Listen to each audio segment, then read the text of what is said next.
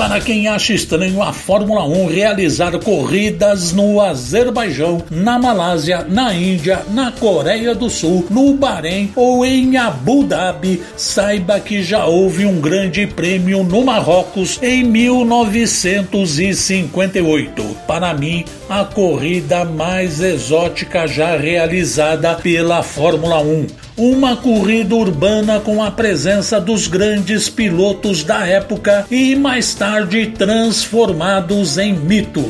A corrida foi disputada em 53 voltas, completando 402 quilômetros, a média de 190 quilômetros por hora, e teve uma curiosa participação dos carros de Fórmula 2 juntamente com os carros de Fórmula 1, mas com pontuação separada para cada uma das categorias. A temporada de 1958 da Fórmula 1 foi um campeonato disputado ponto a ponto e naquela corrida final da temporada ali no Marrocos todos sabiam que um piloto inglês iria ser campeão do mundo o primeiro vindo das terras de Sua Majestade. Mike Haldor, pilotando a Ferrari, era o líder do campeonato e Stirling Moss tinha que vencer e fazer a volta mais rápida para conquistar o ponto extra e torcer para que Mike Hawthorne não conseguisse mais do que a terceira colocação para ser coroado novo campeão do mundo. Era difícil, mas possível, e para isso ele contava com a ajuda dos seus companheiros na equipe Vanual.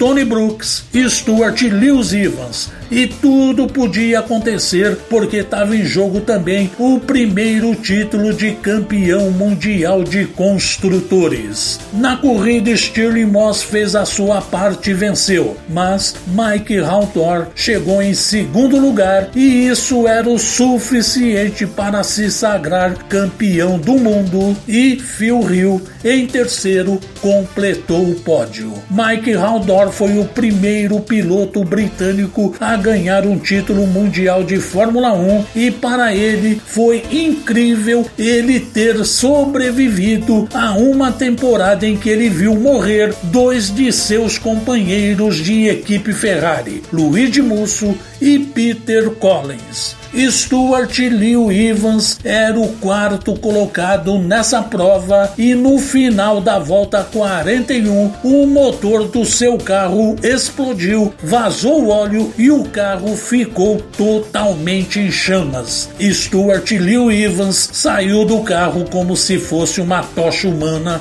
e foi levado para o hospital ali mesmo em Casablanca e depois para a Inglaterra, onde ele faleceu seis dias depois. Mike Hawthorne também não ia festejar muito a conquista do seu título de campeão mundial, pois três meses depois, no dia 22 de janeiro de 1959, ele faleceu vítima de um acidente automobilístico quando dirigia seu Jaguar numa estrada no condado de Surrey, no interior da Inglaterra. Esse primeiro e único Grande Prêmio do Marrocos de Fórmula 1 foi disputado no dia 19 de outubro de 1958 em Casablanca e foi o rei Mohammed V quem deu a largada e também a bandeira final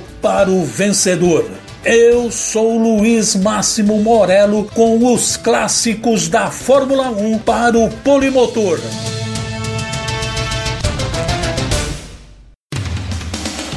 Rádio Poliesportiva, a rádio de todos os esportes.